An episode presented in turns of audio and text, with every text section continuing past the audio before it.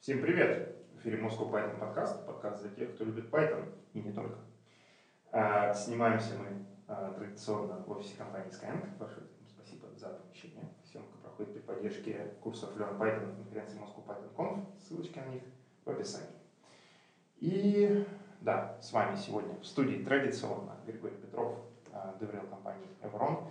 Как ты сказал, руководитель, типа, глава направления технического маркетинга компании Evron что-то такое. Э, евангелист Moscow Python, Злата Пуховская, Тим Лид NVIDIA, евангелист Moscow Python. Меня зовут Валентин Домбровский, сооснователь DryLabs и Moscow Python. И сегодня у нас в гостях Виталий Брагилевский, специально приехавший к нам из солнечного Санкт-Петербурга. Э, Виталий э, разработчик JetBrains, хотя в закулисами он признался, что разработкой там практически не занимается.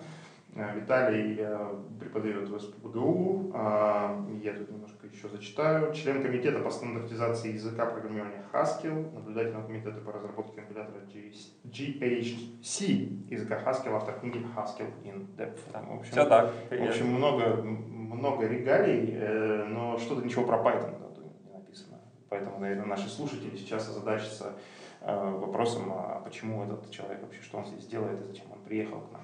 Да, я очень большой хейтер Python. Именно вот. поэтому, именно, именно такое отношение я имею. Да. да, именно поэтому Виталий здесь, как хейтер Python, сейчас в прямом эфире будем разбираться. Я готов. А, на самом деле мы хотим поговорить о том, а, нужно ли программисту знать, а, скажем так, больше одного языка программирования, нужно ли ему расширять кругозор. И кажется, у нас есть такие некие противоположные точки зрения на этот счет. Вот Григорий считает, что нет а Виталий считает, что да. И вот у нас, э, кстати, на прошедшей конференции Russian Week у нас проходили некоторые такие патлы, так называемые, да, но мы устраивали патлы языков программирования, Go против Python, PHP против Python и так далее.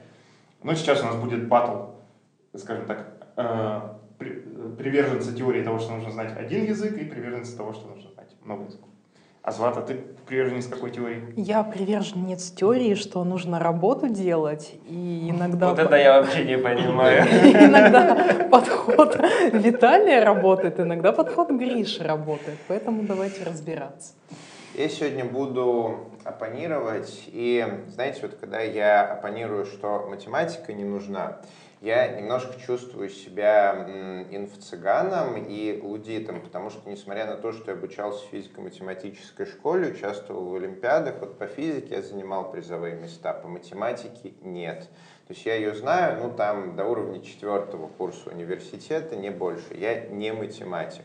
И алгоритмов я тоже знаю на память довольно мало, так что там я так этой серии сам не пользуется и другим не рекомендует. А вот с языками программирования я считаю себя компетентным оппонентом, потому что если посмотреть на последние лет 20, когда я пишу код, я писал код на ассемблере, на C, на плюсах, я писал на Java, на C-Sharp, на Пыхе, на Петроле, Python, Ruby, JavaScript, TypeScript, скрипте, Lua, Гошечки, Растики, Objective-C, Swift, ну, много на чем. И несмотря на то, что основная масса кода написана моими руками, это, наверное, все-таки C, C++, Python, JavaScript, Ruby, остальные я тоже неплохо знаю. Ну, Haskell я не знаю, но это один из немногих языков, которые я не знаю. Поэтому мне сегодня будет стрёмно, но не фатально. А что я бы хотел а, сказать для наших дорогих слушателей? Вот есть это такое правило, что для задачи нужно выбирать лучший инструмент, да, что из серии вот Python таких задач, плюсы для таких задач, а если у вас академические задачи, то вы берете Haskell, а если вы хотите разрабатывать под мобилки, то вы берете Kotlin, но а, смотрите, вот а, переводчик обучается 5 лет по 8 часов в день. По 8 часов, каждый из них 60 минут в день. Это тысячи часов переводчик тратит на то, чтобы ну, как-то переводить с английского на русский и обратно. А с программированием у нас сейчас сложилась какая-то интересная ситуация, что ты прочитал книжку Python за 24 часа, за сколько, за сколько ты ее прочитал? За 24 часа. И неожиданно все, ты программист. А потом еще через недельку тебе понадобился фронтенд, ты почитал э, JavaScript за начинающих для ты, за три занятия, потом HTML, CSS, Webpack еще и все, это уже full stack. Ты можешь э, лететь в Кремниевую долину и решать сложнейшие задачи. Интересно, почему так? Программирование, оно что, настолько, прохое, а, настолько простое? Вот скажите мне, мои уже немаленькие любители большого количества языков программирования, а когда мы говорим, что программисту неплохо бы знать больше одного языка, мы говорим о каком программисте? Мы говорим о начинающем программисте, мы говорим о уверенном медле, или мы говорим о синьере, который уже лет 10 использует один профильный язык, а сейчас начал учить второй, третий, просто потому что в своей нише он уже съел примерно все, и вот этот вот бегемотик начинает уже соседние ниши э, окучивать, чтобы побольше мощи набрать. Кому нужно знать больше одного языка? Я начну издалека отвечать на твой вопрос. Я, в общем, вот тоже много, начал. Очень да. много всего сказал, э, перечислил, значит, давишь просто вот своим опытом и этими всеми десятками языков программирования, которые для меня в некотором смысле они примерно одно и то же, я тебе должен сказать. Поэтому, в общем, не, не впечатляет. Э, вот, э, потому что языки программирования это разные. Когда я говорю о том, что нужно знать разные, нужно действительно знать разные, а не все, которые по модулю синтаксиса, только на самом деле с одними и теми же идеями в основном. Э, вот, почему я говорю о разных языках? И даже скорее вот о разных представителях вот таких важнейших групп языков. Потому что, с моей точки зрения, их изучение позволяет тебе э, понять глубже именно программирование вообще. Вот ровно то, за что ты топишь. Для того, чтобы быть профессионалом в программировании, ты, конечно же, не должен знать там, для миллиона языков миллион синтаксических конструкций. Тебе нужно подняться на некий уровень таких смысловых единиц каких-то, которые языки программирования выражают. Как вот у меня там хожу на, на курсах немецкого, преподаватель меня учит, говорит, ты же не переводишь там слово в слово, предложение в предложение. Нет, ты берешь свою, свой, свою конструкцию в голове и формулируешь ее в терминах нужного тебе языка. И разные языки программирования, они позволяют тебе эти конструкции, базу этих конструкций насыщать и потом уже пользоваться, выражать их. Но я тебе еще скажу, у меня был один заведующий кафедрой, э, соседней кафедры, который как-то сказал на совещании учебно-методическом, что подумаешь, я любой язык программирования могу за две недели изучить. Он крутой специалист в математической физике был, там, значит, замечательные задачи решал, там, уравнения Каши. Кто-нибудь знает уравнение Каши? Вот. Припоминаем. Виталий, вот. вот, математика, которую ты любишь. Вот. Но, но понятно, что за две недели, конечно же, не изучишь, но и опять же он имел в виду вот все те одинаковые языки, которые только синтаксисом и отличаются. А языки глубже, вот ты Хаскель не знаешь. Я знаю там Григорий признался, что он Акамл изучает. Молодец, это выход из зоны комфорта, это, это вот считай, это будет у тебя второй язык программирования, который ты изучаешь. Ну, на самом деле, а, не второй. Если говорить про а, families of languages, да, а, я бы, выглядел, то я бы выделил ассемблер, машинные коды, байт-коды, стековые виртуальные Согласен. машины в одну группу. Да, Ты да. на них пишешь довольно специфично. Я помню, как я 25 лет назад писал на ассемблере, он довольно специфично. А C и C++, туда мы, наверное, добавим гошечку Rust, а, то есть языки без высокоуровневых а, абстракций. Ну, языки без абстракций, которые занимают а, промежуточное положение между ассемблером, машинными кодами и всем остальным миром. Вот, например, C. А многие программисты, особенно 20 лет назад, говорили, что C, да и плюсы, это не язык программирования, это строительный материал. А C — это язык программирования, который тебе не дает сахара вообще. То есть он может э, делать функцию, он может делать цикл, у него есть э, branching, а он может писать память, читать память, все, у него, секундочку, у него строк нету.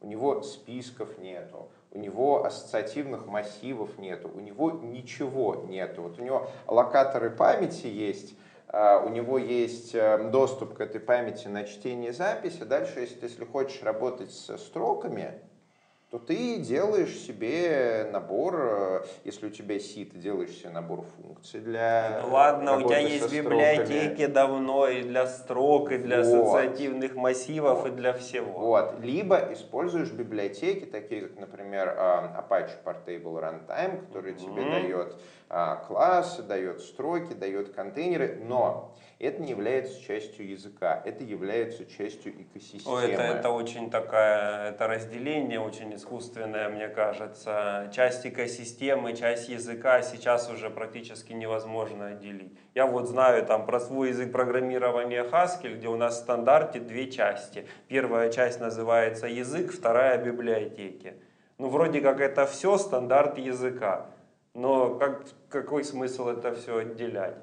Точно так же и в C сейчас, ну, в стандарте там много чего, конечно, нет, и там из структур данных, из всего, но есть библиотеки, которыми все пользуются и нормально. Безусловно. Так что мне кажется, что по такому Гриш, принципу не очень Ты хорошо начал отделять. перечислять группы языков, Да. а давай мы послушаем Виталия. Какие вот, Виталий, Да, вот ты я уже две на- Ну, я группы вот, ну, языков? с этими двумя я согласен, Мгм. хотя я бы, скажем, вот к C и C++ к этой группе добавил бы и массу всех остальных таких условно императивно-объектно ориентированных языков, Гошечка, вплоть до Растик. И, и Go, и Rust, и вплоть до Java, и вплоть до всего, на самом деле, и Kotlin, и Swift, потому что э, вот эта ориентация на императивность, она у них все равно присутствует. Хотя на самом деле, вот я сейчас, я сейчас понял, что я делаю ошибку, от которой я всех своих студентов уже очень давно предостерегаю и в докладах про это часто говорю.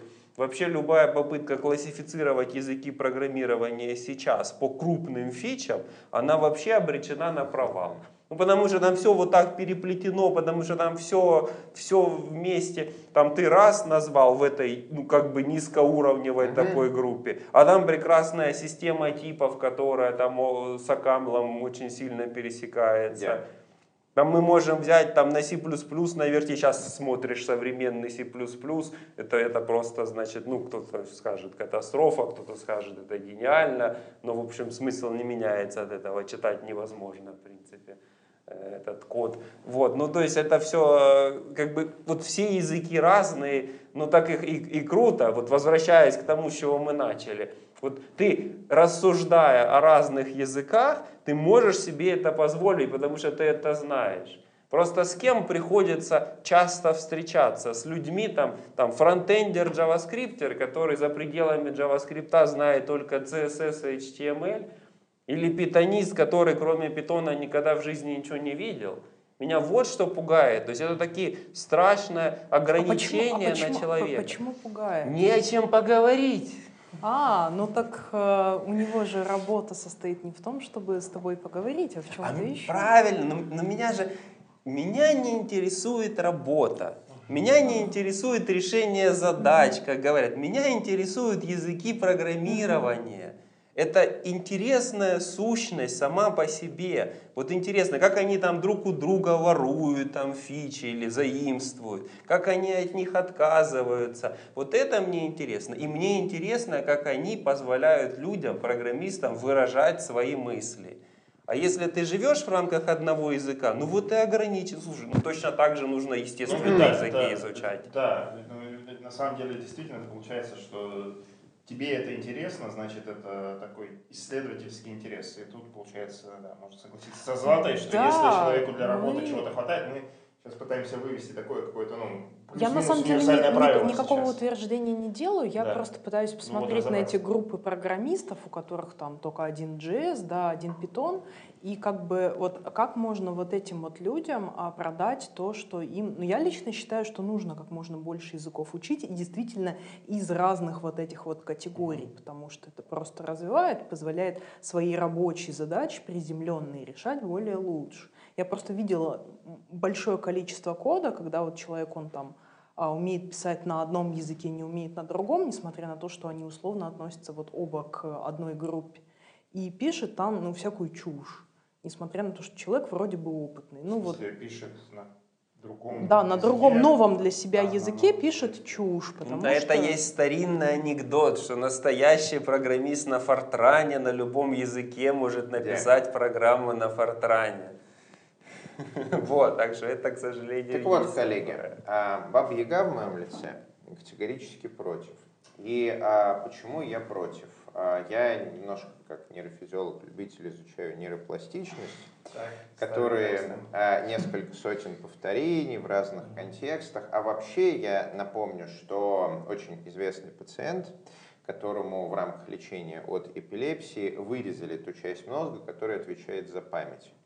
А память у него исчезла не за 3 месяца, а за 10 лет, что говорит о том, что как бы вот совсем long-term potentiation, это все-таки 10 лет мы накапливаем какую-то память, пока она не станет а, как это, совсем долговременной. И я абсолютно с вами согласен в том плане, что изучение разных языков программирования, оно делает нас как программистов лучше, оно позволяет выйти за пределы нашей коробочки, посмотреть с эм, разных э, сторон, а, определить, что наш профильный язык программирования может делать хорошо, что он может делать плохо, и использовать его наилучшим способом. Но это же все совершенно не бесплатное развлечение. И когда я говорю не бесплатно, я говорю не про деньги, я говорю про время и про усилия. Если мы возьмем обычного медла, который, предположим, пишет на Python или на, Java, на JavaScript, Всю жизнь. Всю да, жизнь. всю свою жизнь, все эти, Все 10 все лет. эти 2-3 Два-три года. года, да-да-да, Все эти 2-3 года, Ну, пусть потому что 2-3 мы года говорим хотя про медла. Он еще не безнадежен, он не 10 То. лет пишет.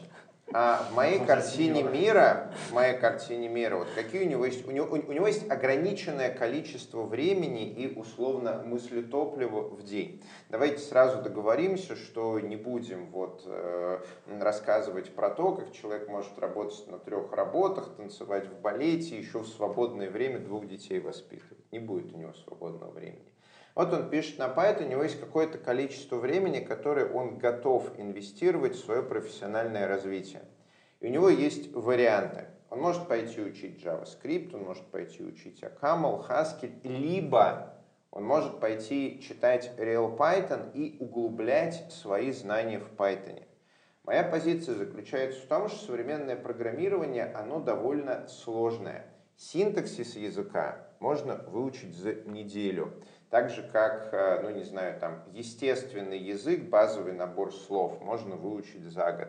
Научиться хорошо писать на языке идиоматично, привыкнуть к тулзам, что хорошо, что плохо, научиться ими пользоваться быстро, занимает годы. И поэтому я считаю, что пока человек хорошо не освоил один профильный инструмент и не почувствовал там какой-то потолок, идти изучать другие языки программирования, ну, это такое. Время-то не бесконечное. Гриш, ты очень а, интересную вещь упомянул. Ты сказал а, изучить инструмент языка, понять, что хорошо, что плохо, а что у нас базис, то есть что с чем мы сравниваем.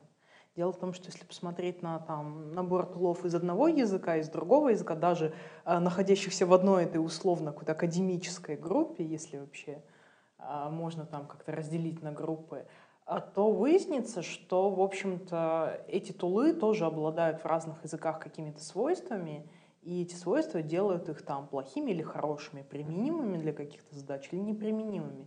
И на самом деле, изучая тулы в других как бы, языках, в других экосистемах, особенно вот, которые выходят за твою там, группу, то есть пишешь ты на питоне, вот там, что ты узнал про Haskell.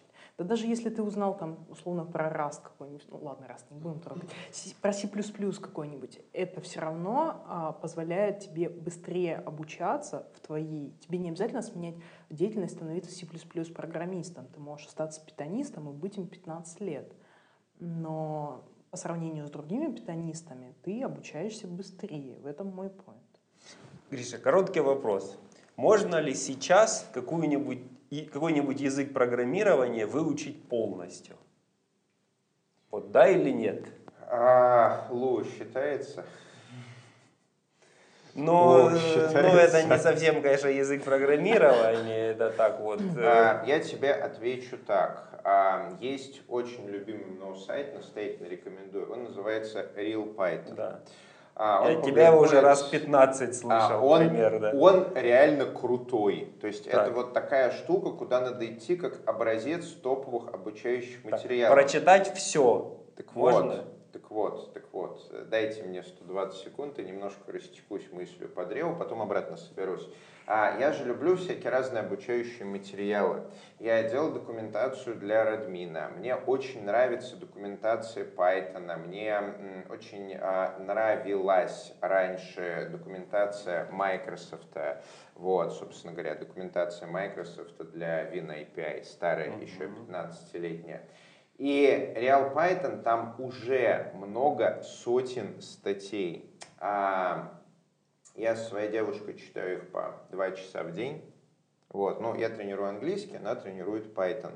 За несколько месяцев мы прочили больше сотни. Так вот, они добавляют статьи быстрее, чем мы их читаем. Реально. Правильно. Вот, вот я ровно про это. Ну, потому что мы э, не ограничены кругом задач. Мы ограничены списком синтаксических конструкций, понятий языка программирования, но задач бесконечно много. И это означает, что вот так изучить все полностью мы не можем. И в какой-то момент вместо углубления просто в никуда нужно расширение. Вот узнать что-то, узнать, как люди думают по-другому.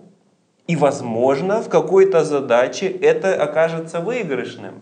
Там, ко мне, например, всегда подходит и говорит, вот ты там хаскилист, вот мы знаем, что в вашем хаскиле плохо то-то. Я говорю, дорогой мой, я лучше тебя знаю, что плохо в хаскиле. Я знаю, что там ужасно, отвратительно, я все это прекрасно знаю. Но, но ну, так во всех языках. Любой специалист скажет, что там много плохого. Извините, я представил себе, как идет э, Виталий по Купчино. и ему подходит, Эй, маскилист! Что тут? Ну, оно вот, оно примерно так и бывает, да, особенно если где-нибудь в Твиттере. В общем, так оно и бывает. Так, так я к тому, что выучить нельзя, но можно вот так вот как бы расшириться и узнать что-то новое и потом применить. И дело в том, что оказывается, что э, так, точно так же хаскилисты смотрят на другие языки, еще более экзотические, и вдруг неожиданно оказывается, что там есть что украсть. И вот это прекрасно. Я, например, стараюсь воровать образовательные материалы. Мне все равно, какому языку учат в этих материалах. Если они хорошие, я их краду и, значит, адаптирую для себя. Но мне кажется, что я и про- программисту, который решает задачи, тоже может быть полезно, если он сумеет после этого, после такого изучения, писать код, какие-то задачи, которые хорошо решаются в функциональном стиле. Вот я утверждаю, что если он возьмет функциональный язык, изучит его за две недели, сделает что-то простое, освоит эти конструкции, то он потом и в Python их будет эффективнее применять. И у него код будет короче и понятнее. Эффективнее. А не окажется, как с э, страшной книжкой «Банды четырех», которые все почитали и почему-то подумали, что это был э, учебник, э, да, а это был словарь. То есть, э, увидев, как применяются мапы, селекты, special application, которые в Python прям в стандартной э, библиотеке, там from functools, по-моему, import special и вперед э, отрезать э, от функций э, кусочки. А, вот Еще и получше, чем в некоторых так называемых функциональных Да, языках вот типа скалы. например. начинающий или middle, а не начнет ли он полученные вот эти вот знания применять налево-направо, где попади и где не попади? Ну, он, конечно, начнет, ну так вот э, сидят лиды, которые у него там проревьюируют и по рукам ударят. И правильно сделают, естественно. Ну, конечно, начнет. Ну, А, у меня к нам всем вопрос. А, наверное, ответ на него будет полезен нашим а, зрителям. Вот как нам понять, а, в какой момент а, нам стоит идти и учить язык отличный от нашего профиля, там пару недель, а, с целью расширить свой а, кругозор и прежде чем. А, ты ответишь, я могу сказать, что я начал изучать Python и Ruby примерно одновременно, лет, наверное, через 7 написания кода на C и C++ за деньги когда мне потребовалось а, делать автоматизированную систему тестирования этого кода. И, я, и как бы а, делать на плюсах инструмент для тестирования плюсов – это очень плохая идея. Поэтому я, а, как бы, а, оказавшись без инструментов для решения своих насущных задач, я пошел смотреть, где чего у кого есть. Вот выучил Python Ruby, несколько лет э, их применял, э, параллельно пытался понять, а что же из них лучше подходит, остановился на Python. То есть у меня это произошло от каких-то моих задач. Возможно, я мог немного раньше, возможно, позже. Вот на твой взгляд, а по каким критериям а, программист, профессиональный программист э, джун, мидл может понять, что пора идти смотреть на OCaml, TypeScript, Haskell, или Вашечку? Такой вопрос. Мы говорим, наверное, о тех программистах, которые не учились в университете, где им э, тот же OCaml, Lisp, Haskell могли преподать я давайте, говорю про пролог. Давайте не будем про университет, да, не будем. Ну, как бы хорошо, да. в индустрии довольно Поэтому много людей, которые не вот заканчивали таких университетов. Самоучек, которых, э, ну, по опросам там из серии трейд, но потому что я вижу по индустрии, по Stack Overflow сильно больше половины. Угу. Потому что э, те, кто как это э, не считают себя самоучкой, у меня есть высшее образование, я не самоучка, я вот забор строительный освоил, меня Э, сопромату обучили, я знаю, как у э, забора непотопляемость посчитать. Так что будем э, считать, что больше половины самоучек.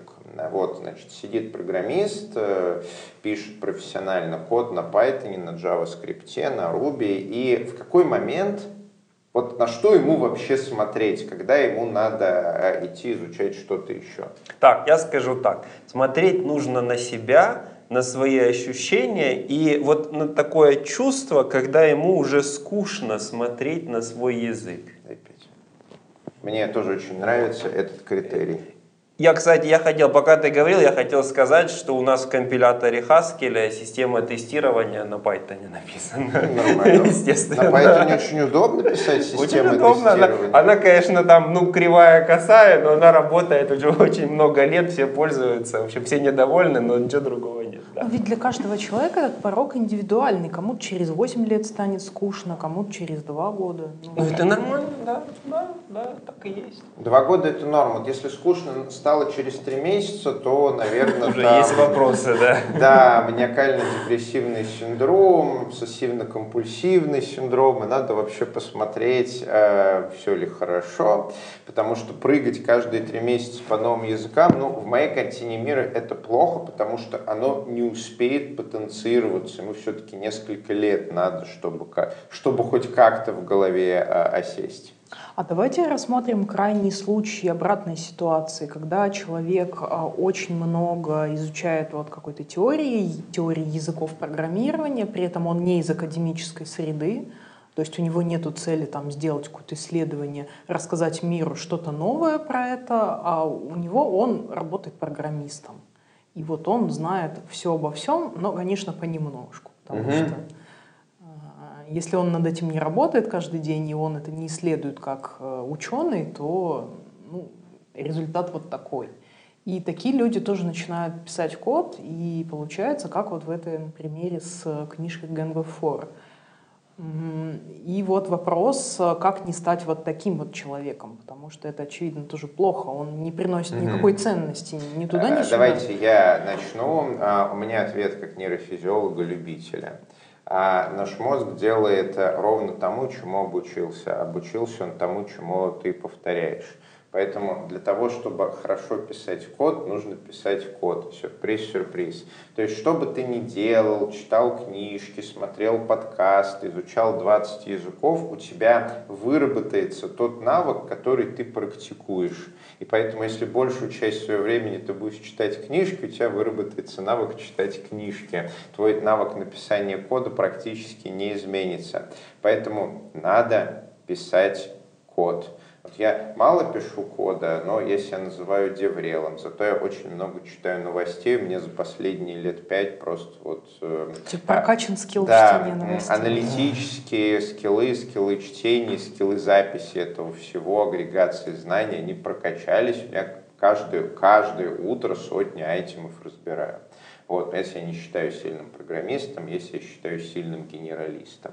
А если мы хотим стать сильными программистами, то нам мало изучать другие языки программирования, нам надо писать код, причем именно вот на своем много. Вот я, я согласен, что надо писать код, и поэтому основная стратегия, на мой взгляд, должна быть такой. Окей, ты специалист, профессионал в одном своем языке. Ты пишешь за деньги на работе код. Как тебе освоить новый язык, другой какой-то? Ну, ты там возьмешь книжку, ты ее почитаешь, а сейчас уже такое ощущение, что уже это не обязательно даже.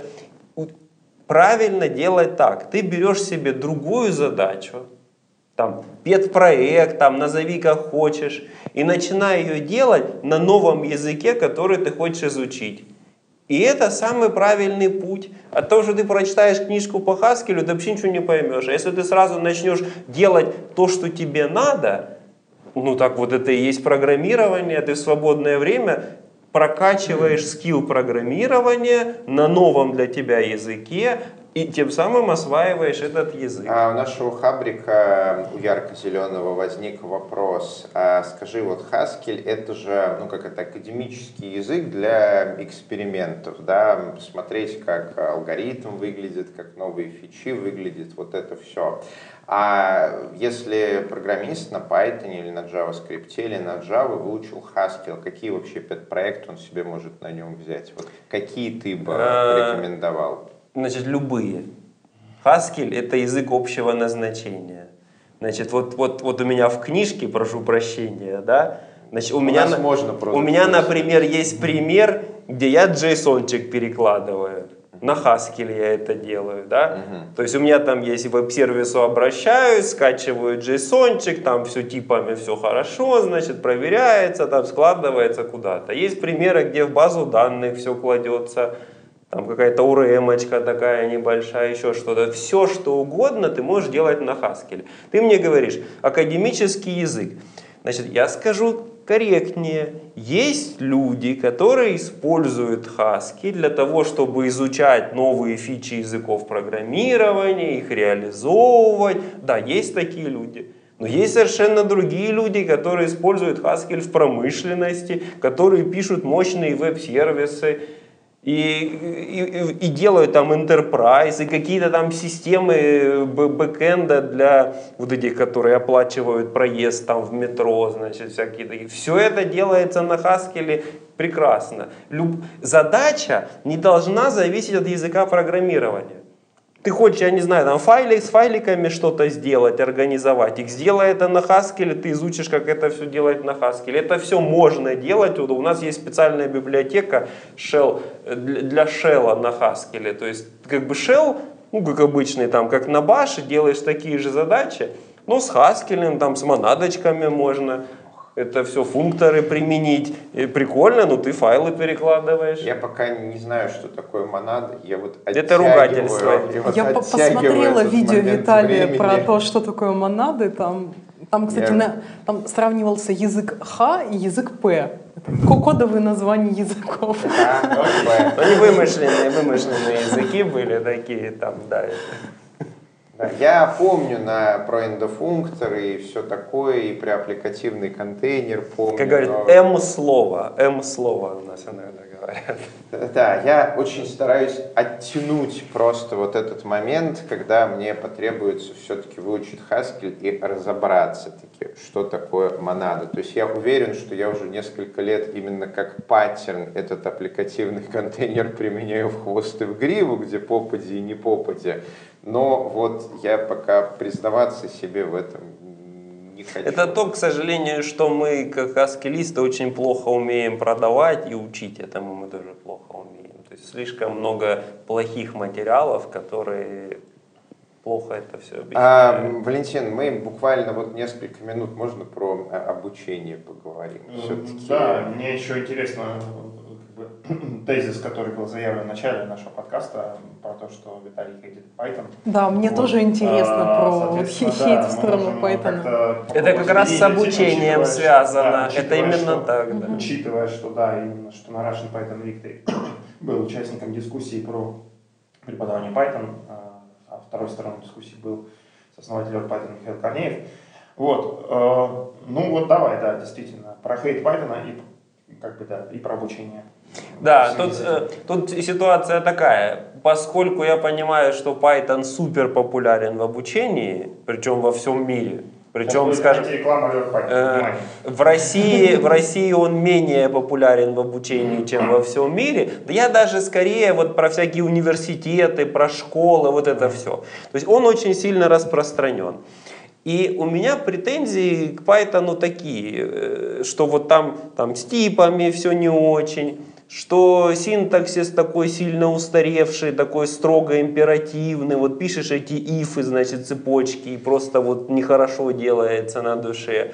Там, вот, э, э, вот эта скриптовая его природа. Но я о чем говорю? Я хейтер Python, когда этот язык начинают применять для обучения программистов, вот тех, которые, с моей точки зрения, должны владеть разными технологиями и быть профессионалами вот в разных...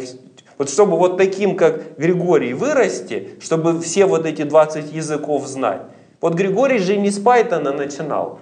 Не с Python. И, и вот эта траектория, она, она важна. Вот у меня такое ощущение, что когда мы учим в самом начале Python, то очень многое теряется. И, и первый навык, как мне кажется, очень сильно влияет. И вот эта какая-то недисциплинированность, разболтанность кода на бетоне, которая э, вот ну, мне все время говорят, вот подключи линтер такой, вот там MyPy возьми, вот еще что-нибудь. Я говорю, ребята, вы не понимаете, как устроено обучение. Вот вы возьмете среднего учителя, и что он вам линтеры будет подключать с MyPy? Он в лучшем случае возьмет вот минимальную программу какую-то, IDE-шечку, и в ней будет учить. Никаких он линтеров никогда в жизни не запустит. И у него ученики будут писать ужасный код. А к сожалению, на Python слишком легко писать ужасный код, вообще не думать про корректность, не про все. У тебя там, там написал программу, в одной ветке по ифу все хорошо, в другой все плохо. Но она у тебя сработала, потому что во вторую ветку не попала. И все, и, за- и запросто. Вот, вот моя проблема. Что-то прям Это не только твоя проблема, да. А ты думаешь, почему я начал изучать нейрофизиологию? Я начал изучать нейрофизиологию по очень простой причине, что у меня есть куча разработчиков, которые пишут дерьмо, всякое разное. А бизнес приходит и говорит, Гриш, ну ты чудотворец, а можно как-то вот сделать, чтобы они писали хороший код. И мне из рычагов ну, я могу песенку спеть.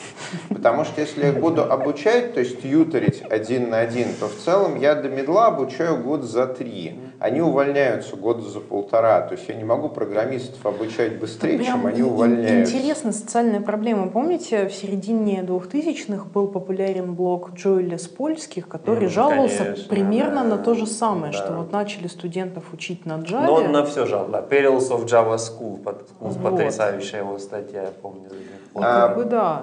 Плюс, а, смотрите... Но Java тоже не сильно А, лучше. вот если Да, бы я, лучше. например, если у меня были бы бесконечные ресурсы бесконечное время, я мог бы, как э, доктор Стрэндж, отправляться в прошлое и переигрывать сценарии. И мне нужно было бы сделать университет, который выпускал программистов, а, ну, как медицинский примерно, да, или как э, филологический. А, Пять лет по 8 часов каждый день. Что бы я сделал? Я бы, наверное, сделал бы какую-то программу обучения, то есть они э, сперва бы разобрались с тем, как э, работает комп э, на уровне схемотехники, потом они изучили бы ассемблер, э, поняли бы, как работает комп э, на уровне выполнения кода, что все, что делает код, это перекладывание в памяти из одной памяти в другую, а все остальное, периферии, там, клавиатуры и прочее, это просто разные отрезки помапленной памяти.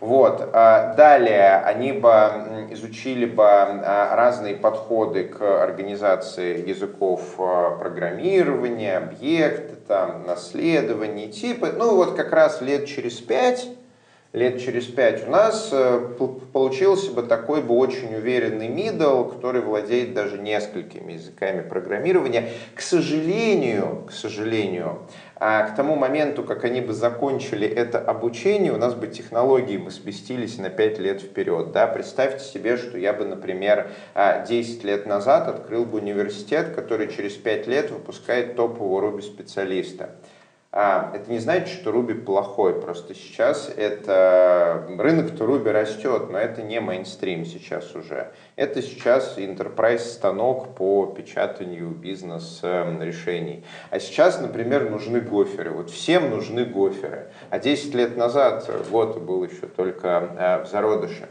И поэтому к чему я это все плачу? Время ограничено, технологии развиваются быстро, как писать софт правильно, мы не знаем. И хотелось бы обучать с азов и разнообразно, только нет у нас э, пяти лет по 8 часов каждый день. И поэтому приходится идти на какие-то компромиссы. И вот на мой взгляд, оптимальный компромисс. Когда мы садимся, берем мейнстримовый какой-то язык, э, да, кривой, косой, там, мы будем на нем плохо писать, начинаем его углублять. А дальше, через несколько лет, если у нас все получилось, мы на этом зарабатываем деньги, и, мне очень понравилась твоя аналогия, стало уже скучно. А в компьютерных игрушках это называется diminishing returns, когда ты прокачиваешь World of Warcraft танка, и ты набираешь ему броню, броню, броню, броню, броню. Вначале у тебя эта броня, она растет, крепнет, ты уже пришел к Аниксе, она тебя поцарапать не может, но а, с каждой следующей единицей брони эта броня дает все меньше и меньше, ну, потому что diminishing returns. А, первая сотня брони это не то, что пятнадцатая сотня брони. И вот в какой-то момент, в какой-то момент уже набрав много брони, танк идет и начинает набирать резисты, там, ловкость, силу и так далее. Но броню набрать надо. Надо вот взять какой-то язык, писать, писать, писать на нем код, да, криво, косо, не совсем с правильными типами, чтобы набить руку. Гриш, а вот давай пофантазируем, как это практически сделать. Вот мы поняли уже, что университет а, построить а, тяжело для человека, который работает уже в индустрии, у него нет времени посещать этот университет, изучать там C++, Haskell и так далее. А, но а, писать свои пэт-проекты, когда за это не платят деньги, когда у него есть хобби, там, дети и вот это вот все, тоже довольно тяжело. Так это и есть хобби. Должно быть такое хобби. Ну да, должно быть такое хобби, но вот как у работодателя стоит, вот ты говоришь, к тебе приходит, и ты можешь только песенку спеть. А как вот это систематизировать? То есть ты не можешь управлять хобби человека. Ну, это, а, Злата, факт. смотри, а это некое требование к профессии. То есть у каждой, ну, у многих профессий у них есть требования. Например, если ты хочешь стать хирургом, тебе надо э, на образование потратить 15 лет, а не 5, как обычно. А если ты хочешь э, стать, к примеру, э, юристом и пойти этим, вот, которые сидят и договора сверяют, как их э, зовут. Юрисконсульты какие-то. Нет, не юрисконсульт, нотариус. а вот, да, нотариусом. Если ты хочешь стать нотариусом, то тебе нужно будет каждый год сдавать экзамен. Это городская легенда, что должность нотариуса передается по наследству. На самом деле не просто каждый год адовый экзамен сдают. И если ты пофейлил экзамен, тебя просто отбирают твою нотариальную контору и все. То есть у многих профессий есть вот такие вот пререквизиты. Там лондонские таксисты должны знать наизусть центр Лондона. У них аж, аж на мозжечок больше становится. А программисты должны в свободное время изучать новые технологии, повышать навыки за счет пет-проектов. Ну, как бы вот, э, зато у нас э, э, легкий вход в профессию. Я к тому, что во многих компаниях, которые могут себе это позволить, придумывают что-то там для развития своих сотрудников. Там, курсы для тимлидов, а, что-то такое. И, в общем-то, есть даже курсы по языкам. Ну, вот я не знаю, мы... Со сами Какой-нибудь себе... компании требуется курс по Haskell? Вот да, тип, тип того, как бы компания проводит э, курс по Haskell для людей, которые хотят... Обращайтесь, если что. Да, которые хотят делать pet project на Haskell, но при этом делать это а, не за свой счет где-то там искать тьютера или там и в какое-то время, которое там им, ну, может быть, они от работы даже отнимают. Работодатель об этом в курсе, и ему как бы ок, что вот этот человек там не знаю, 5 часов в неделю, ой, это много, ну ладно, 5 часов в неделю посвящает, допустим, Хаскелю. Как бы, окей, зато мы там, ну это понятно должно быть связано как-то с планами компании, типа компания собирается открыть направление, вот, писать на Хаскеле. Ну. Не, ну если это так, то это уже не имеет смысла, это уже не совсем развитие, это опять бизнес-интересы ну, какие-то. Ну, да, да, да, мы сейчас ну, говорим да, ну, ладно, да, да, Хаскель вроде как не нужен, но его да. неплохо бы был. А бизнес-интересы ну, и HR-бренд, то есть делая такие вещи, например, нанимая DevRel или мой коллега а, Паша Аргентов, он, к примеру, преподает в Бауманке, рубит, да, и мы оплачиваем его преподавание в Бауманке как компания. А зачем мы это делаем? Это во многом социальный контракт и демонстрация моим коллегам из Еврон, что посмотрите, мы знаем о том, что программирование это большие инвестиции. Мы адекватны, мы вас поддержим. Если вы, к примеру, хотите выступить на конференции, то мы понимаем, что вы будете жечь на это свое личное время. Вот вам поможет Гриша. Мы вам оплатим ваше время, которое вы э, сжигаете на то, чтобы подготовить конференции, только развивайтесь, пожалуйста. Мы не боимся, что вы э, обучитесь и уйдете. Мы умеем нанимать. Мы очень боимся, что не обучитесь вот, и вот останетесь. Так мы, вот так мы перешли да, от хейта Python и вопроса изучения множества языков к э, развитию Дайрона. А, ну, соответственно, Такими должны да, быть все компании. Это хорошее, это хорошее, да, хорошее, мне кажется, как раз таки. Прям смахнула для, слезу. Для подведения, да, для подведения итогов нашего нашего сегодняшнего разговора. Задумался. Вот. Спасибо всем большое. А, с вами был Moscow Python подкаст. Записывали мы все в офисе компании Skyeng.